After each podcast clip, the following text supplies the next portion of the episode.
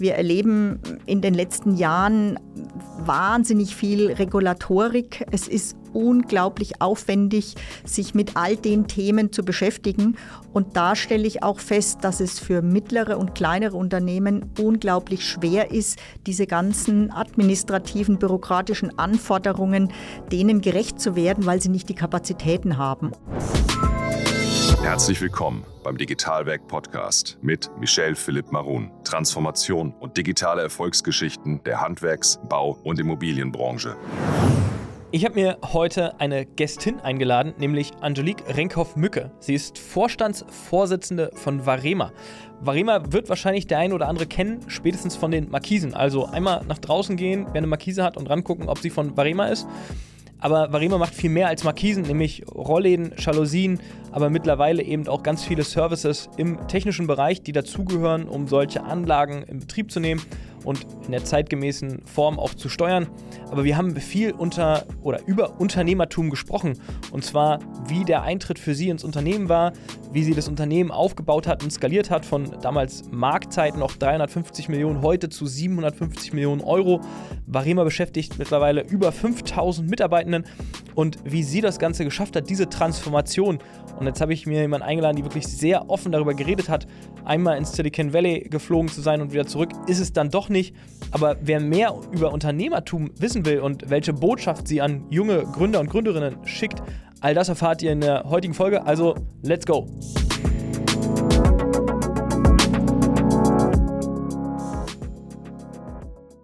Angelique, schön, dass du heute hier nach Berlin gekommen bist und wir heute über Markisen, Unternehmertum und glaube vieles, vieles mehr sprechen können. Ja, sehr gerne bin ich heute hier und freue mich schon drauf und bin gespannt. Gab ja nicht so viele Fragen vorweg, das ist ja typisch bei uns, auf die du dich vorbereiten konntest. Ähm, aber umso authentischer und ähm, angenehmer soll es nachher werden und die, die zuhören, sollen dich vielmehr auch als Person kennenlernen. Das ist ja bei uns immer eins der, äh, des, des wichtigen Credos. Erzähl doch einfach vielleicht mal ganz kurz, wo du herkommst, damit man es einordnen kann, dich als Person. Okay, also ich bin so eine klassische Familienunternehmerin. Das heißt, mein Vater hat das Unternehmen gegründet 1955, dann irgendwo Familie, lauter Mädchen, keiner wollte so richtig da einsteigen. Okay. Ich war die Jüngste. Und irgendwie hatte ich schon Interesse und bin dann aber letztendlich doch so ein bisschen reingestolpert und mhm. bin seit ähm, 2000 im Unternehmen, bin seit 2001 Vorstand Vorsitzende von Varema. Wir mhm. machen Sonnenschutztechnik, also alles, was am Gebäude ist, äh, innen, außen, Sonnenschutz, Markisen, wie du gerade mhm. sagtest, ähm, auch elektronische Steuerungen. Und wir haben sogar eine Sparte, die aus dem Sonnenschutz kommt, die sich mittlerweile mit Kunststoffspritzkuss beschäftigt und Automobilzulieferer ist oder Medizintechnik. Und ähm, ja, als Frau da reinzukommen in so ein Unternehmen ist spannend. Ja. Äh, das war am Anfang auch tatsächlich ein ziemlich äh, steiniger Weg, gebe ich mhm. zu. Mhm. Jetzt bin ich mittlerweile tatsächlich über 25 Jahre dabei und ähm, das fühlt sich jetzt natürlich auch ganz, ganz anders an. Mhm. Da hat sich wahnsinnig viel verändert. Äh, auch das Unternehmen hat sich enorm verändert in dieser Zeit. Ähm, es war für mich damals wirklich ein sehr, sehr großer Schritt. Äh, aber ich habe es nie bereut und hat mir wahnsinnig viel Spaß gemacht, äh, dabei zu sein und zu sehen, wie sich das Unternehmen auch weiterentwickelt. Und mittlerweile bin ich auch politisch in den Verbänden zum Teil aktiv. Tarifverhandlungen für die Metall- und Elektroindustrie gestalte ich teilweise mit. Also es gibt viele, viele Dinge und äh, bisher macht es mir nach wie vor alles sehr, sehr viel Spaß. Das ist ein riesengroßes Spektrum, was du gerade aufgezählt hast. Also meine Anmoderation war ja eigentlich viel zu klein, auch nur in einen Teil mit Markisen. ähm, aber lass mal noch mal zwei Schritte zurück. Und zwar, du hast gesagt, ähm, es gab eigentlich nicht so eine richtig geklärte Nachfolge, mhm. weil viele Mädchen in der Familie. Warum bist du dann doch da reingerutscht oder reingestolpert? Naja, das war ursprünglich schon mal angedacht, weil ich hatte Interesse am Unternehmen. Mhm. Ich habe schon als Jugendlicher da mitgearbeitet und mhm. fand es immer spannend. Ähm, Was genau hat dich gereizt? Ist es eher so dieses Thema Zahlen und, und Co. oder eher das unternehmerische, das Handeln, Option, Opportunitäten zu sehen und äh, zu ergreifen und Menschen auch zu beschäftigen, Arbeitsplätze zu geben? Also zum einen glaube ich tatsächlich als Familienunternehmen man hat eine unheimlich starke Bindung zu den Menschen. Mhm. Das war das eine. Das hat mich ähm, auch war auch gerade am Anfang tatsächlich so eine Art Rucksack, weil ich hatte ein wahnsinniges Verantwortungsgefühl äh, dass ich für diese Menschen, für die Familien, die dahinter stehen, verantwortlich bin. Das Mhm. war das eine, weil mein Vater wurde dann krank und Mhm. da bin ich auch schon dabei. Deswegen bin ich dann doch relativ überraschend ins Unternehmen eingetreten. Und das Zweite war natürlich, dass wir zu Hause sehr viel über das Unternehmen gesprochen haben Mhm. und mir dieser unternehmerische Aspekt immer ähm, schon Spaß gemacht hat. Ich fand es unglaublich spannend und war schon immer sehr nah dran und wollte da gerne mitgestalten. Und dieses ähm, selber gestalten können und selber Einfluss zu nehmen, entscheiden, das hat mir mein Vater, glaube ich, mit ins Blut gelegt, mit in die Wiege gelegt. Äh, und ähm, ja, das war auch das, was mich immer angetrieben hat. Haben dich, haben dich oder deine Geschwister, du hast Geschwister mehrere Ja. von der Seite. Ich, glaube aber, Varema ist von zwei Seiten gegründet worden. Ja, das war ursprünglich Also war es mein? Vater und äh, sein Cousin, aber Ah ja, der okay. ist sehr frühzeitig nach zwei Jahren verstorben. Okay. Und dann hat mein Vater es alleine eure- okay. weiter aufgebaut. Gab ja. es denn noch andere Themen am Abendbrotstisch außer Varema und das Unternehmertum oder war das schon ein großer Bestandteil einfach in deiner, in deiner Jugend? Also ich muss ganz ehrlich sagen, das hat mich schon sehr, sehr stark geprägt. Mhm. Also das war immer ein Thema beim Essen. Darüber hinaus äh, tatsächlich haben wir sämtliche Familienfeiern im Unternehmen abgehalten. Ob das jetzt äh, Konfirmation war, ob das Hochzeiten war meiner Schwester, das war immer im Unternehmen. Der Platz Und war da. Ich habe meine, meine erste tatsächlich Nikolausfeier, dem Nikolaus dort ein, ein Gedicht aufgesagt in der Kantine. Also das waren damals schon noch Zeiten, die waren sehr, sehr nah. Also da hat man keine Trennlinie gezogen zwischen, zwischen Familie und Unternehmen. Da ist man wirklich sehr, sehr eng miteinander verwachsen. Und das hat mich natürlich geprägt. Und hier nochmal ein Hinweis in eigener Sache. E-Learning von Digitalwerk bietet Planern, Bauleitern und Vertriebsmitarbeitern, aber auch noch vielen anderen Berufsgruppen aus Construction und Real Estate Lerninhalte auf dem nächsten Level. Wir haben für dich und deine Mitarbeitenden Inhalte rund um Kostenermittlung nach DIN 276, VB, nachhaltiges Bauen, Holzbau, modulares Bauen und noch wirklich viele, viele weitere Themen zusammengestellt. Und du kannst jetzt über unsere Plattform sämtliche Videos, Workbooks und Unterlagen von überall aus abrufen und in einem ganz eigenen Tempo erarbeiten. So geht aus unserer Sicht Weiterbildung des nächsten Jahrhunderts. Ab jetzt kriegst du auch wirklich alle Inhalte mit nur einem Account für 9,90 Euro im Monat. Also, so geht moderne Weiterbildung mit Digitalwerk. Jetzt auf digitalwerk.io registrieren, Konto erstellen und lernen. Ihr habt ja auch also eine beachtliche Menge an Menschen, die ihr beschäftigt und auch eine, weil du hast von Verantwortung ja gerade gesprochen. Ja. Das ist ja immer, also ich habe das so für mich mal genommen, mal drei eigentlich, weil irgendwie jeder Arbeitnehmer bei dem Unternehmen hat Familie, also mindestens mal ein Kind wahrscheinlich im Durchschnitt und noch jemand anders. Das heißt, ihr glaube, habt 5000 und ein paar zerquetschte äh, Genau. Mitarbeitende. Also das ist tatsächlich so. Wir haben den Hauptstandort in Marktheidenfeld. Das ist so typisch natürlich für den Mittelstand. Ähm, ich würde jetzt nicht sagen im Nowhere, aber es ist schon äh, ziemlich unbekannt in Unterfranken, ein Ort mit so 12.000, 13.000 Einwohnern.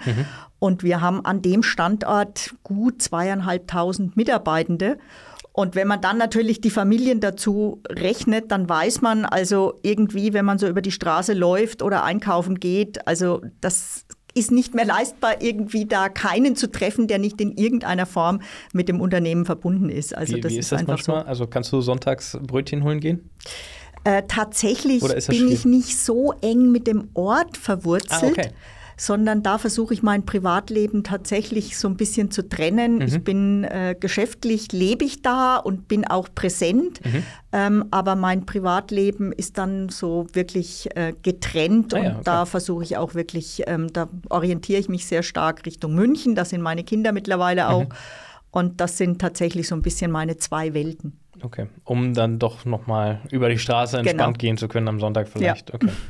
Aber das ist krass. Also ich finde das ja immer so typisch Hidden Champion, würde ich jetzt mal sagen. Ähm, Sch Schwarzwald Hidden Champion. Normalerweise würde man das ja so im Volksmund äh, sagen. Äh, Ich bin immer wieder beeindruckt. Du hast ja auch gerade die Palette aufgezählt an Dienstleistungen und Bereichen, die ihr abdeckt. Jetzt hatte ich das anmoderiert mit Markisen, Sonnenschutz, ähm, ein bisschen erweitert vielleicht. Damit seid ihr aber ja mal gestartet vor. Nee, das ist gar nicht richtig. Das ist nicht richtig. Markisen Okay, dann, kamen, dann müssen wir es aufklären. Markisen kamen tatsächlich viel, viel später dazu. Gestartet sind wir tatsächlich, wir waren Franchise-Nehmer Mhm. von, damals hieß, waren das also Jalousien, Innenjalousien, Luxaflex hieß Mhm. äh, eigentlich das Unternehmen. Und äh, damit ist mein Vater gestartet. Und das war damals, wurden aus diesen kleinen Jalousien, die man alle kennt, irgendwo ja. so im Badezimmer hat man sie häufig noch, äh, wurden dann irgendwie diese großen Außenjalousien oder im Fachbegriff äh, nennen die sich mittlerweile Raffstoren. Mhm. Und ähm, da war mein Vater auch wirklich sehr innovativ und, und sehr zukunftsorientiert unterwegs. Und ihm wurden von vielen Seiten immer wieder die Frage gestellt, wer hängt sich denn Blech vors Fenster? Das war so die Anfangszeit und äh, mittlerweile ist dieser Raffstor oder diese Außenjalousie nach wie vor unser Kernprodukt. Mhm. Und ähm, darum hat sich dann eigentlich das Unternehmen äh, sukzessive mhm. entwickelt. Mhm. Irgendwann wurde dann auch dieses Franchise ähm, diese Beziehung gelöst, diese Eigenständigkeit aufgebaut und äh, dann kamen so, ich glaube tatsächlich erst so in den 70er Jahren die Markisen auch dazu. Okay. Ich, ich hätte jetzt fast vermutet, dass die Zuhörenden draußen Varema der ein oder andere kennen wird, also weil ja. das also aus dem privaten Sektor ja einfach kennen wird. Und wahrscheinlich, also meine Assoziation, jetzt spreche, kann ich nur von mir sprechen, ist Markisen, heute jedenfalls die, die Wahrnehmung. Ähm, daher kommt wahrscheinlich auch das Thema, ähm, wo findet man Varema, ne? Also ja. in den ähm, Ich glaube, das liegt einfach daran, dass natürlich die Markise das ist, was sich auch der Endkunde, der private mhm. Kunde am besten vorstellen kann mhm. für seine Terrasse. Mhm. Da hat, haben viele schon mal Kontakt gehabt, die ein eigenes Häuschen haben, eine Markise. Jetzt kommt natürlich das Thema Klimaerwärmung. Wenn ich im Sommer draußen sein will, dann brauche ich irgendeinen Sonnenschutz. Deswegen ist da eigentlich die Assoziation am größten. Ja. Wenn man das Thema, was ich gerade beschrieben habe, Außenjalousien nimmt, dann ist das etwas, was sehr stark im Bürogebäude, mhm. im Wirtschaftsbau eigentlich verbaut wird. Und das ist auch, wir sind ganz klar nur B2B unterwegs. Mhm. Und deswegen ist das auch der Grund, warum der Endkunde dann am Ende eher eine Markise kennt. Mhm. Da steht dann auch im besten Fall Varema drauf. Aber äh, das, was jetzt so im Bürogebäude ist, was dann über auch ganz andere Kanäle läuft, das ist jetzt so im privaten Umfeld gar nicht so bekannt. Mittlerweile, weil du ja sagtest ja, die Bleche vor den Fenstern, ähm, ja, kennt man aus Schulen und, und Büros und so weiter. Genau. Ähm, aber mittlerweile ja in den Architektenhäusern auch immer mehr kommen die ja zum Einsatz, diese Jalousien. Trotzdem glaubt man, äh, glaubst du, kommt nicht so sehr an den Endkunden ran, weil man vielleicht nicht die Entscheidung bewusst selber trifft nachher beim Hausbauen und sagt, dieses Blech muss von Varema sein, sondern der Wunsch ist eher vielleicht zum Architekten nachher, ich brauche ein Blechjalousie, weil sie sieht schick und schön aus. Ja, also es ist äh, beim Hausbau immer so, dass wir eigentlich mit so die Letzten sind, die ähm, dann geplant werden und auch installiert werden. Also erstmal baut man das Haus und ich sagte es ja schon mittlerweile vor dem Hintergrund des Themas Klimaveränderung ähm, braucht man einfach einen Sonnenschutz um auch energieeffizient und ohne eine Klimaanlage mittlerweile auch im privaten äh, Wohnhaus, ähm, das überhaupt auch angenehm nutzen zu können. So. Und ähm, dann kommen natürlich die Planer ins Spiel. Die müssen da, mhm. früher kam man an für sich vom Rollladen. Der Rollladen ist das, was jeder irgendwie kennt. Nachts schlafen, ja. Schlafzimmer runter. Sehr viel hat das auch noch zu tun mit Sicherheit. Also mhm. gefühlt ist ein Rollladen immer noch extrem, steht er für Sicherheit, was eigentlich gar nicht so richtig stimmt. Aber mhm. der Rollladen ist so das, das kennt noch jeder, hat ja. man am Haus.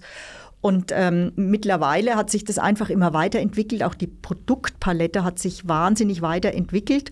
Aber es ist nicht so dieses ähm, High-End-Produkt, was jetzt den Bauherrn oder den privaten Nutzer so extrem interessiert, sondern da verlässt er sich ganz stark auf den Planer, auf den mhm. Architekten. Was schlägt er ihm vor? Mhm. Und ähm, dann ist auch das Interesse leider gar nicht immer äh, so hoch zu sagen, Mensch, was gibt es denn da für Alternativen? Kann ich das besser machen? Wir haben jetzt sehr viel über, über äh, Raffstoren oder Jalousien gesprochen. Mittlerweile gibt es sehr viele Stoffprodukte, die viel, viel eleganter sind, mhm. filigraner mhm. sind.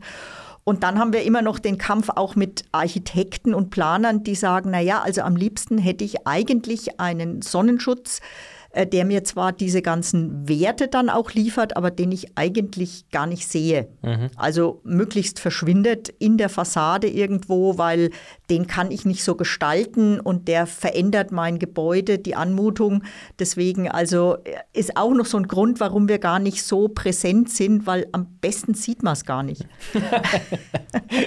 dann, und das ist in meiner Markise natürlich anders. Die soll schön sein ja. und das Thema, ja. wir nennen es Outdoor Living, okay. das ist natürlich jetzt etwas, was man auch wirklich ähm, wirksam auch präsentieren kann. Du hast gerade gesagt, Klimaerwärmung und Wandel. Ähm, das heißt, über den Terrassen gibt es ja nicht nur das Thema Markisen, sondern ja auch die Gestelle, die man auf der Freifläche irgendwie hat, um eine Art Zum von Beispiel, Sonnenschutz ja. zu haben. Ähm, das bringt mich zu dem Thema eigentlich, dass ihr ja in der Vielfalt, du hast es ja selber auch angesprochen, von den Produkten unterwegs seid und, und müsst. Und jetzt kommt die Frage eher die wirtschaftliche Seite. Kannst du dich erinnern, als du in so ein Unternehmen eingestiegen bist, wie viel Umsatz ihr damals gemacht habt? Ja, das kann ich dir ziemlich genau sagen. Das waren 360 Millionen D-Mark damals noch. Okay. Ja, 1998. Ja. Und heute macht ihr über 700 Millionen, glaube ich, an Umsatz. 750 Millionen in der Größenordnung ungefähr. Ist das sozusagen, also limitiert euch das oder gibt, ist die Größe genau richtig und gibt euch diese Chance, so breit und vielfältig aufgestellt sein zu dürfen, schrägstrich aber auch müssen, um weiter am Markt eben ja, auszubauen und, und äh, auch stark zu werden oder stark zu bleiben, vielleicht auch erstmal? Ich glaube, es sind zwei Dimensionen. Zum einen, das muss man vielleicht auch noch sagen, um das Ganze ein bisschen zu verstehen, wir sind ähm, kein Serienfertiger, sondern jedes Produkt, das wir herstellen, ist eine Einzelfertigung auf Maß. Also wir produzieren nichts auf Lager, sondern es muss immer der Auftrag kommen, weil es gibt auch beispielsweise in Deutschland keine genormten Fenster. Jedes Fenstermaß, mhm. wenn dann noch Putz drauf mhm. ist. Es muss also alles auf Maß gemacht werden. Und bei der Vielzahl der Produkte, die wir haben, haben wir da eine unglaubliche Komplexität mhm. und sehr viele Sonderlösungen. Ich sagte, Architekten spielen da eine große Rolle und die wollen da sich auch dann am Ende, wenn es nicht anders geht, dann doch verwirklichen. Und das stellt uns vor große Herausforderung, ja. aber es ist auf der anderen Seite auch genau das, was uns ausmacht, dass wir genau diese Anforderungen ideal abbilden können. Mhm. Aber es erzeugt enorme Komplexität. Mhm. Auf der anderen Seite, das Positive der Größe ist, wir erleben in den letzten Jahren wahnsinnig viel Regulatorik. Es ist unglaublich aufwendig, sich mit all den Themen zu beschäftigen. Und da stelle ich auch fest, dass es für mittlere und kleinere Unternehmen unglaublich schwer ist, diese ganzen administrativen, bürokratischen Anforderungen, denen gerecht zu werden, weil sie nicht die Kapazitäten haben. Mhm. Und da hilft es aus meiner Sicht tatsächlich, wenn man gewisse Größe überschritten hat, mhm. weil dann kann man sich manche Dinge auch leisten. Also das Thema Digitalisierung ist ein Beispiel, aber alles, was da an, an Forderungen auch in Richtung Klimaneutralität, Berichterstattung, mhm. Richtlinien etc auch das Thema beispielsweise, als ich angefangen habe, Juristen waren, wir hatten keinen Juristen bei uns. Nicht war, im Haus, brauchten wir nicht. Wir hatten natürlich Kanzleien, mit denen wir gearbeitet haben. Mittlerweile beschäftigen wir mehrere Juristen und ohne ging es gar nicht mehr, weil die einfach äh, die Anforderungen auch prüfen müssen. Man kann ohne nicht mehr arbeiten. Mhm. Und da glaube ich einfach, dass eine gewisse Größenordnung hilft, dass man auch die Möglichkeiten hat, sowas dann zu skalieren und überhaupt abzubilden. Gibt es aus deiner Sicht so eine Faustgrößenordnung, wo du sagst, so ab, ab 350, ab 500 Millionen Euro muss man eigentlich heute hin sich entwickeln, um vielleicht auch noch in fünf oder zehn Jahren, je nach Branche unterschiedlich, aber äh, noch da sein zu dürfen, weil die Komplexität einfach zu, zunimmt? Also ich glaube, die Größenordnung, die, du genannt hast, die ist tatsächlich äh, eine Größenordnung, die da hilft. Mhm. Man kann sich natürlich auch auf eine Nische konzentrieren. Mhm. Und ich glaube, dann kann man innerhalb der Nische auch als kleineres Unternehmen sehr, sehr erfolgreich sein. Mhm. Aber wenn man sich wirklich in den Wettbewerb in Europa begibt, dann sind so, würde ich jetzt mal sagen, Minimum 300 Millionen echt eine Größenordnung, die dann hilft, wirklich professionell die Strukturen auch ähm, aufbauen zu können und vorhalten zu können, mhm. um das alles zu erfüllen, was da gefordert wird. Du hast ja ähm, gerade auch gesagt gehabt, ihr habt äh, an dem einen Standort so roundabout 2000 Mitarbeitende. Mhm. Ähm, wo bewegen sich die anderen? Wo beschäftigt ihr die? In welchen äh, Regionen? Oder also wir haben Fertigungsstandorte natürlich auch im Ausland. Mhm. Wir haben über Deutschland verteilt, Europa verteilt. Wir sind sehr stark auf Europa fokussiert und haben dann in den unterschiedlichen Ländern natürlich dann auch unsere Vertriebsmitarbeiter äh, und die einzelnen Standorte. Also in Summe ziemlich stark verteilt in Europa. Mhm. Aber der Hauptkernsitz ist eben in Marktheidenfeld und noch ein sehr, sehr großes Werk in der Nähe von Chemnitz. Okay. Und ähm, wenn, wir, wenn wir da ein bisschen weiter reingucken in die Thematik der, der Strukturen der einzelnen Märkte. Also Europa heißt aber auch, ihr macht USA und wir exportieren überall hin auf der Welt. Also Ja. das ist von Südafrika, USA etc., China. Also da gibt es wahrscheinlich kaum ein Land, in das wir nicht schon irgendwann mal einzelne Projekte geliefert Ja. haben oder auch montiert, also Ja. abgewickelt. Ähm, aber wir haben als wirklich Fokusländer Europa und das hat auch was mit der Baukultur zu tun. hilft da dann, wenn man über andere Länder spricht, wenn ihr dort einzelne Projekte abgewickelt hat, habt, das, äh, den, das Siegel noch Made in Germany? Ja, ja, ich glaube, es ist nicht mehr ähm, so im Fokus, sondern ähm, man muss am Ende ähm, durch Leistung überzeugen und natürlich auch irgendwo einen Track Record haben und zeigen, dass man in der Lage ist, solche Herausforderungen und solche, das sind dann in aller Regel sehr, sehr große Projekte, Okay. solche Projekte auch schon abgewickelt zu haben. Wenn ich das Ähm, Einfamilienhaus gerade vom Architekten in Japan. Äh, Genau, das sind dann, in, wie gesagt, das sind in aller Regel ganz, ganz große Tower-Projekte, die da ausgestattet werden. Und da braucht sehr viel technisches Know-how und äh, auch in der ganzen Projektabwicklung sehr, sehr viel Know-how, damit man solche Aufträge auch abwickeln kann. Und das spielt uns dann tatsächlich in die Karten, dass wir das einfach nachweisen können, dass wir da wirklich gut aufgestellt sind. Wir haben eingangs das Thema geschrammt, Wahrnehmung Varema beim Endkunden über Markisen. Jetzt haben wir über andere Märkte gesprochen und du hast als dritte Komponente gesagt, ihr äh, seid B2B fokussiert. Wie sieht denn die Zukunft aus von Varema in Bezug auf Kundenansprache?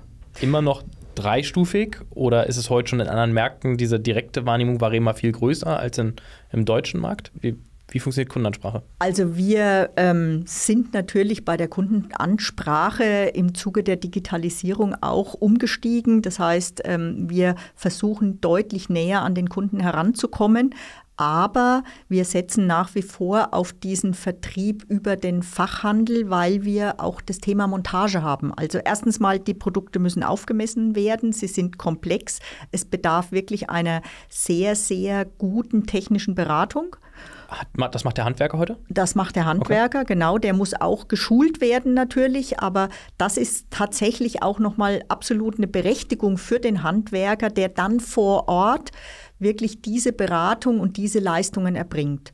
Und dieses Zusammenspiel zwischen Handwerk und dem Hersteller, das ist einfach äh, dann eine Strecke bis zum Endkunden. Das wird mittlerweile sehr, sehr stark digital unterstützt. Ähm, aber ich sehe da auch mittelfristig eigentlich zumindest, ähm, was jetzt den privaten Bereich betrifft, äh, kaum ein Trend, das jetzt komplett digital abzuwickeln oder durch uns solche Leistungen zu erbringen, weil man muss ja ganz klar sagen, solche Produkte sind auch sehr, sehr teuer. Es ist Maßfertigung. Und dann muss ich auch sagen, dann haben wir so Themen wie Befestigung beispielsweise. Da braucht es einfach wirklich Know-how und ähm, Expertise, um sowas dann auch abzuwickeln. Und das kann man nicht, wenn ich mir vorstelle, so im zehnten Stock äh, die Markise auf dem Balkon, die sollte bitte schön auch halten, weil wenn die runterkommt, weil sie nicht fachgerecht montiert ist, dann gibt es andere Probleme. Oder sie ist ähm, einfach zu lang, zu kurz, was auch immer und passt nicht genau dahin, wo sie hin soll. Auch das würde jetzt ein Endkunde dann äh, sich, glaube ich, nur sehr selten zutrauen. Mag sein, dass man über digitale Tools da viel mehr Hilfestellung geben kann, aber im Moment ist da das Fachhandwerk aus meiner Sicht absolut noch nicht ersetzbar. Okay. Ähm, nehmen wir mal den Punkt Digitalisierung auf. Du hast, glaube ich, mal, ich weiß nicht, ob du es gesagt hast, aber auf jeden Fall wurde über dich geschrieben, du hast äh, Digitalisierung zur Chefsache gemacht. Ja, das stimmt tatsächlich. Ähm, ich war und bin auch nach wie vor immer noch sehr, sehr neugierig und versuche äh, irgendwo Trends aufzunehmen ähm, und mich damit zu beschäftigen. Und ich bin vor einigen Jahren dann ähm, eben aufgrund meiner Neugier auch mal im Silicon Valley gelandet, habe mir das Ganze angeschaut. Du bist hingeflogen. Ja, Okay. auch mit einer Gruppe mittelständischer Unternehmer und habe mir gedacht, okay, das war für mich so eine Initialzündung, wo ich gedacht habe, wow, ähm, da muss sich was ändern. Also da wird sich etwas ändern und äh, da muss Varema als Unternehmen dabei sein. Das dürfen wir nicht verschlafen. Mhm. Wie lange ist das ungefähr her? Das ist ungefähr sieben Jahre her. Jetzt schon eine ganze Weile, ja. War das der Trigger für dich, danach nach Hause zu fahren, inspiriert zu sein und zu sagen, ab jetzt, wenn ich das nicht von oben runter irgendwie dekliniere, so ein Stück weit vorgebe, dass wir als Unternehmen Varema kräftig dranbleiben müssen, dann wird das auch vielleicht nicht aus den eigenen Kräften passieren? Genau. Also das war tatsächlich die Initialzündung und auch die Inspiration für mich zu sagen, vor allem nicht nur rein der technische Aspekt, sondern mir ist dort bewusst geworden, dass wir die gesamte Kultur verändern müssen, dass wir komplett anders arbeiten müssen, um diesen Trend auch wirklich nutzen zu können. Mhm. Und das war, und das glaube ich, hat am Ende, ist das auch wirklich die unternehmerische Aufgabe zu sagen, wie schaffe ich es, diese Kultur in so einem Transformationsprozess ähm, zu verändern, die Menschen mitzunehmen, damit wir in der Lage sind, das Thema Digitalisierung auch wirklich zu spielen. Ist dir noch in Erinnerung, was so, gibt ja mal so ein Highlight, was man irgendwie so mitgenommen hat? Äh, gibt es da was äh, von vor sieben Jahren, schon ein paar Tage her, aber? Ja, also zum einen war es so, dass natürlich am Anfang eine gewisse Skepsis äh, mir entgegengeschlagen ist und ich hatte auch ganz der, lange der, Zeit. Der O-Ton wahrscheinlich, jetzt kommt die aus den USA wieder und glaubt, wir machen hier alles anders morgen. Ganz so, so muss doch wahrscheinlich. So ähnlich. Also so nach dem Motto, oh Gott, was hat sie jetzt wieder mitgebracht? Äh, warten wir mal ab. Und, Verfliegt ähm, morgen wieder. Genau. Und dann habe ich auch eine ganze Weile gebraucht, tatsächlich, um mein Führungsteam mhm. da zu begeistern und denen auch wirklich klar zu machen, wo ich hin will. Also ich hatte da tatsächlich auch so ein bisschen Übersetzungsschwierigkeiten, mhm. weil ich lange Zeit das Gefühl hatte, so richtig verstehen sie eigentlich nicht, was ich, was ich will mhm. und wo das Ziel ist. Mhm. Und das hat dann aber so langsam, ich vergleiche das immer mit so einem Schwungrad. Also am Anfang muss man sich unglaublich anstrengen und hat so das Gefühl, es bewegt sich gar nichts. Und irgendwann hat dieses Schwungrad so ganz langsam angefangen auszuschlagen. Mhm. Und dann hat es eine unglaubliche Dynamik entwickelt. Und wir haben das tatsächlich mit allen Führungskräften. Und weil du mich gerade nach so einer Initialzündung fragtest, mhm. wir haben dann eine Führungskräftekonferenz gemacht und haben gesagt, so Leute, ähm, wir müssen agiler werden. Und dann haben wir gesagt, was heißt denn das überhaupt und wie können wir die gesamten Führungskräfte irgendwie auf diesem Weg mitnehmen?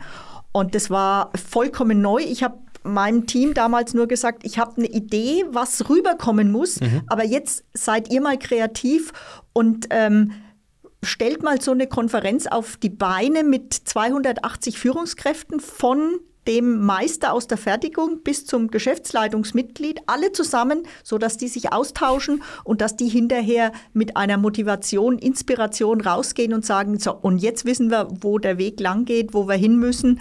Und ähm, das hat super gut funktioniert. Wir haben da mit Bildern gemalt, viele, mit vielen Workshops mhm. ähm, in den Formaten. Und das war so die Initialzündung zu sagen, hey, ja, und ab dem Zeitpunkt lief es dann jetzt will ich nicht sagen alleine, aber ab dem Zeitpunkt hatten wir echt eine unglaubliche Dynamik. Okay, ich glaube, jetzt sind ganz viele da draußen, die zuhören, interessiert, weil das ist ja so dieses, wie schafft man das? Ich glaube, da stehen ja ganz viele Unternehmen und das jetzt unser Umsatz unabhängig von der Größe davor und sagen, wie kriege ich die Mannschaft, die das Unternehmen ja auch am Leben hält, mit auf diese Reise genommen? Also du würdest sagen, wichtigstes Element war für euch jedenfalls diese Versammlung, Workshop. Es ist ein Change-Prozess mhm. und Kommunikation ist eigentlich das Aller, Allerwichtigste. Ist der und man muss die ist nie abgeschlossen. Also man muss immer weitermachen beim Thema Kommunikation. Und mhm. ganz wichtig ist, glaube ich, sind zwei, drei Dinge. Also zum einen muss man den Menschen das Gefühl geben, alles, was bisher war, war ja erfolgreich und gut. Also mhm. ich es nutzt überhaupt nichts hinzustellen, zu sagen, also alles, vergesst mal alles, was mhm. wir bisher gemacht haben, jetzt müssen wir alles anders machen, weil dann verliert man ganz viele, die sagen, ja, warum habe ich eigentlich jahrelang hier gearbeitet, mich eingesetzt, wenn das alles nichts wert ist. Also das ist mal eine ganz, ganz wichtige Botschaft. Die zweite Botschaft ist, man muss erklären. Man muss erklären, warum man jetzt so einen Veränderungsprozess einläutet. Warum es einfach, wenn man so weitermacht, am Ende nicht erfolgreich werden wird und was sich außenrum auch verändert hat. Und das haben wir eben in relativ einfachen Bildern versucht darzustellen und haben so Themen wie beispielsweise auch Fehlerkultur. Mhm. Das war auch so ein Thema. Wir waren immer sehr, sehr perfektionistisch und ähm, haben auch Fehler vermieden, wo wir gesagt haben, wir müssen schneller werden. Mhm. Das war so ein Thema, wo man gesagt hat, okay, das versteht jeder. Mhm. Um uns herum passiert gerade wahnsinnig viel und wir müssen auch schneller werden. Und der Perfektionismus hat uns manchmal langsamer gemacht. Und dann zu erklären, okay, wenn wir schneller werden, dann werden auch Fehler passieren. Und dann müssen wir lernen, damit umzugehen. Aber ohne diese Fehler und ohne schneller zu werden, werden wir nicht mehr erfolgreich sein können. Mhm. Und das sind, und das muss man einfach auch immer wieder versuchen, so transparent zu machen, dass es jeder nachvollziehen kann. Auch dann an Beispielen zu sagen, was heißt es jetzt in der Abteilung A oder B? Was kannst du machen? Wo hast du irgendwo Hürden, die du überspringen musst? Und wenn man das auch immer sehr, sehr nachhaltig immer wieder aufgreift und weiterentwickelt, dann kommt eben diese Dynamik oder ist zumindest bei uns diese Dynamik entstanden, die dann auch wirklich zu einem enormen Veränderungsprozess in der Kultur geführt hat. Das eine, was du jetzt beschrieben hast, bezieht sich ja stark auf die Kultur, die Dynamik, agiler zu werden. Ähm, als du im Silicon also im Valley warst, ähm, wie war das für dich technisch? Also ich weiß nicht, was habt ihr gesehen für Unternehmen dort? Softwareunternehmen oder Produktionsunternehmen? Wir haben, uns, oder? wir haben uns vieles angeschaut, aber für mich war tatsächlich das Eindrücklichste die Art und Weise, wie man da Themen bearbeitet hat, Design Thinking Prozesse mhm. etc. Mhm. Und das ganze Thema Innovationsmanagement und ähm, das ist auch genau das, wo man sagt, okay, ähm, da mittlerweile muss man jetzt ehrlich sagen, heute ist es Standard. Also da haben sich jetzt die allermeisten Unternehmen in diese Richtung entwickelt. Ähm, aber damals war es einfach ein, vollkommen neu und auch so ein Design Thinking Prozess ähm, im Unternehmen zu installieren. Da mhm. haben wir uns natürlich auch von außen dann Unterstützung geholt, haben aber auch immer beispielsweise dieses, dieses Mitnehmen der, der Kollegen hat bei uns auch ähm, insofern stattgefunden, dass wir gesagt haben, hey Leute, wer hat denn Lust, da mitzumachen? Mhm. Und da war es vollkommen egal. Uns war nur wichtig, es müssen aus allen Ebenen Kollegen und Kolleginnen dabei sein. Also von der Mitarbeiterin aus der Produktion, die vielleicht nur angelernt war, bis zum Geschäftsführer. Die haben in einem Team im Design Thinking Prozess gearbeitet. Vorher kaum denkbar. undenkbar tatsächlich. Und das hat aber das hat Spaß gemacht und es kamen auch Ergebnisse dabei raus und wir haben auch ein bisschen Glück gehabt. Wir haben tatsächlich, wir hatten einen eigenen Inkubator, wir haben da tatsächlich auch eine Ausgründung selber auf die Beine gestellt und es kamen ein paar positive Ergebnisse dabei raus. Aber wir haben es auch nicht so gemacht, dass wir gesagt haben, so wir machen jetzt alles auf einmal, sondern kleine Häppchen, Projekte mhm. und dann natürlich auch immer wieder die Erfolge, die dann auch Gott sei Dank zum Teil wenigstens eingetreten sind, die zu kommunizieren, ist auch ganz, ganz wichtig. Zu sagen, hey, es geht, es funktioniert. Aber auch neben den Fehlern. Natürlich. Also beides, zu sagen, ja. hier, du darfst probieren ähm, und ja. darfst aber auch scheitern, weil dann wissen wir, das ist nicht der richtige Weg. Ganz genau. Ähm, und auf der digitalen Ebene, also Digitalisierung zur Chefsache gemacht, habe ich gerade gesagt. Ähm, das eine ist ja die, die Kultur, den Wandel, die Menschen mitzunehmen. Das andere ist ja nachher aber auch mehr als nur, ich bespreche das mal jetzt ein bisschen spitz zu sagen, nur Rollläden zu bauen, die hoch und runter oder eine Markise, die rein und raus fährt. Ähm, ihr habt euch ja, also ich war auf der Webseite, bevor wir uns hier mal zusammengesetzt haben, das ist ja das Spektrum, was du beschrieben hast, eingangs ja noch gar nicht ausgefüllt. Also egal, ob ihr es selber produziert, aber da ist Smart Home drauf, ähm, da sind Konfiguratoren drauf. Also wie wichtig ist denn für euch heute wirklich Software und wirklich digitale Themen ähm, im, im Unternehmen und im Serviceangebot? Also ohne ähm, Digitalisierung, ohne IT, ohne digitale Unterstützung kann man sagen, gibt geht eigentlich gar nichts mehr. Also ihr könntet nicht überleben von Jalousien? Äh, die Digitalisierung ist Teil eigentlich des Produktes. Also du hast natürlich ein physisches Produkt, das hat, wenn du dann die Steuerung äh, mit integrierst, natürlich auch digitale Bestandteile, mhm. aber das Produkt ist erstmal gar nicht digital. Aber alles, was außen rum kommt, das ist digital. Und das ist der Prozess, der Entstehungsprozess, der Prozess, wie du das Ganze entwickelst, der Prozess, wie es produziert wird, die Automatisierung, aber hinterher natürlich auch die Nutzung. Und diese ganze Strecke von vorne bis hinten digital zu unterstützen, zu optimieren mhm. und da auch die Chancen drin zu sehen, äh, das ist das. Und da gab es einfach auch viele Menschen, die von der technischen Seite ähm, da enorm Spaß und auch Know-how hatten und das muss man zulassen. Einfach auch sagen, okay, ähm, ihr habt jetzt den Freiraum, genau diese Dinge zu entwickeln, daran zu arbeiten.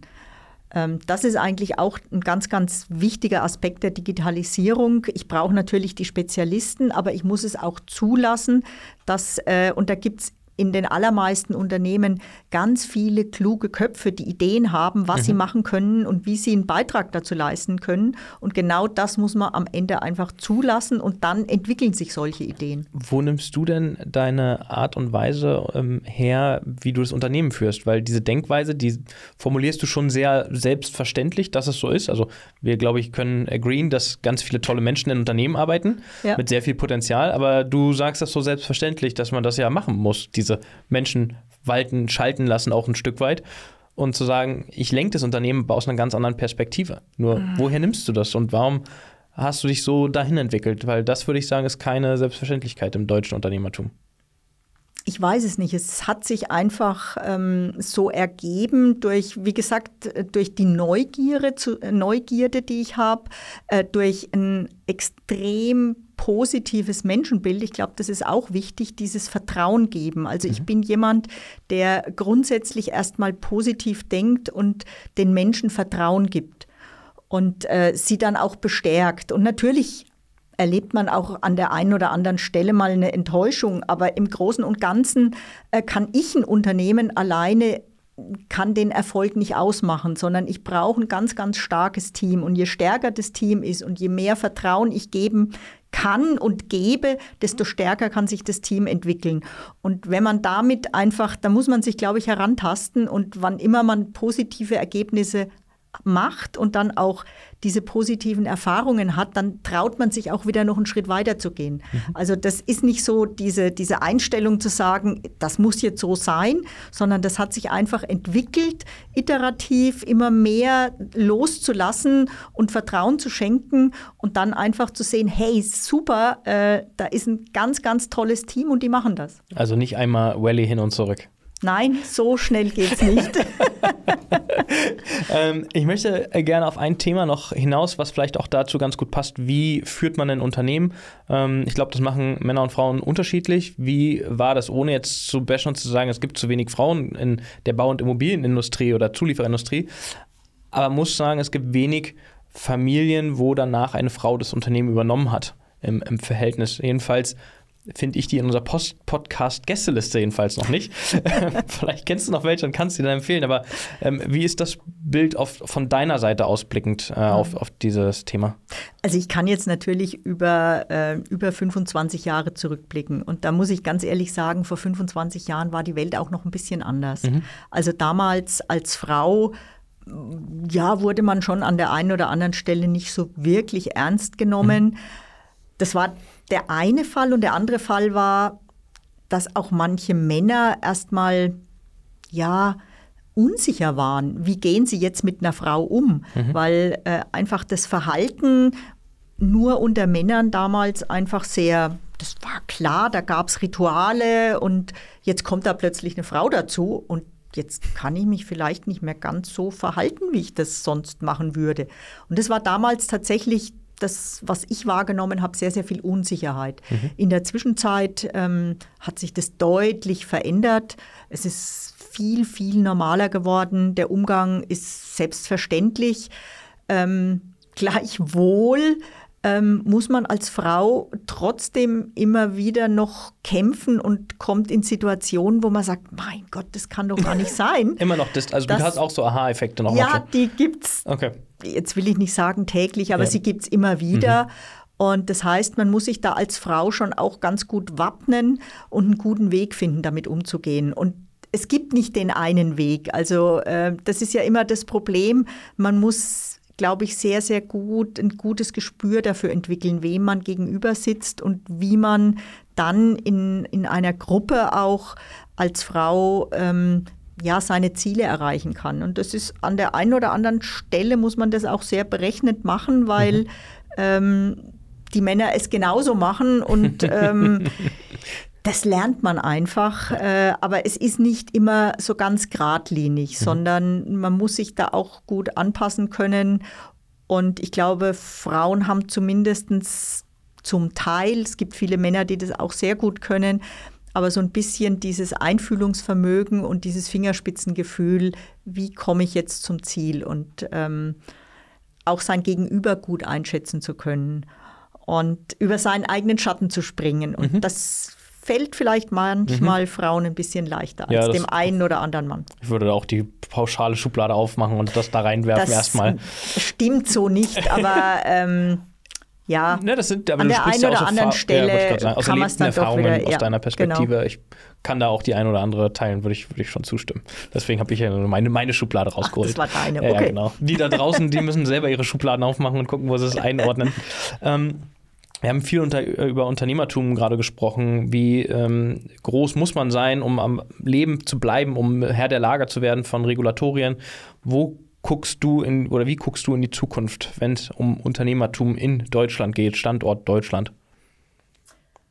Uh, das ist äh, tatsächlich im Moment eine Frage, die mich wirklich beschäftigt, weil ähm, wir gerade natürlich in einer Phase sind, äh, die es den Unternehmen in Deutschland echt schwer macht. Mhm seitens der Politik. Es ist die deutsche Politik, es ist aber auch die europäische Politik, das muss man ganz klar sagen.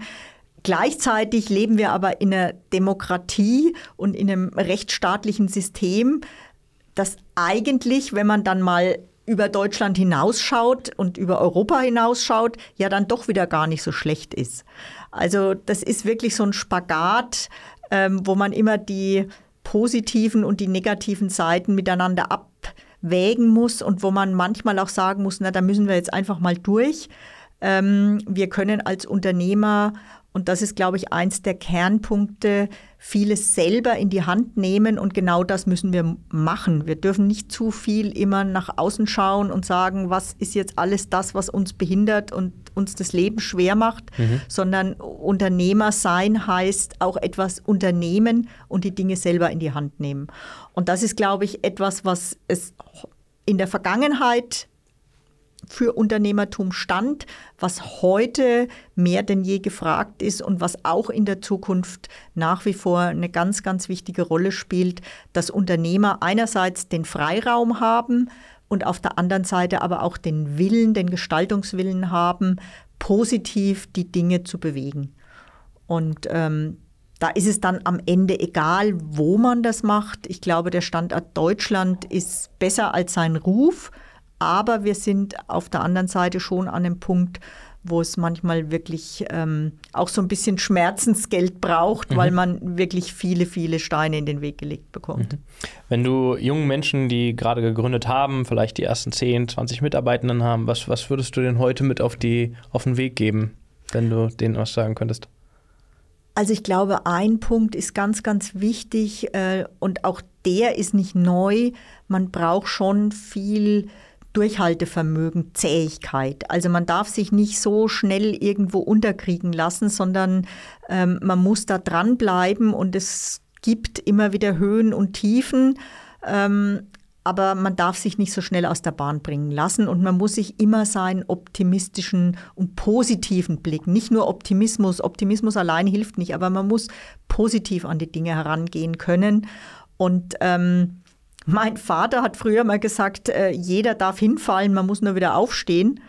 Und ähm, das ist etwas, das bleibt einfach und das wird auch für die Zukunft, glaube ich, ein ganz, ganz wichtiger Punkt sein. Einfach dranbleiben, Zähigkeit beweisen, sich nicht unterkriegen lassen und positiv nach vorne schauen. Ich möchte gerne an der Stelle einfach unser Gespräch genau so abschließen und das so stehen lassen, dass die Menschen da draußen, die gründen wollen oder eben auch ein Unternehmen führen, vielleicht etwas kleiner, einfach deine Worte da mitnehmen, weil das, was du machst, scheint nicht ganz so falsch zu sein. Jedenfalls die Zahlen sprechen erstmal Bände. Das Unternehmen ist, glaube ich, gut gewachsen in den Laden, seitdem du das Unternehmen führst.